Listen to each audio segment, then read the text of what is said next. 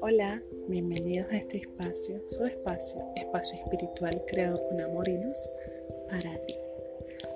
Hoy quiero hablarte del amor según Osho.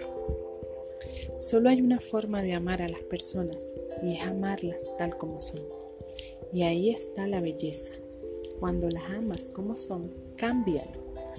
No según tu criterio, según su propia realidad. Cuando las amas, se transforman, no se convierten, se transforman. Se vuelven algo nuevo, alcanzan nuevas alturas del ser, pero eso sucede en un ser y de acuerdo con su naturaleza.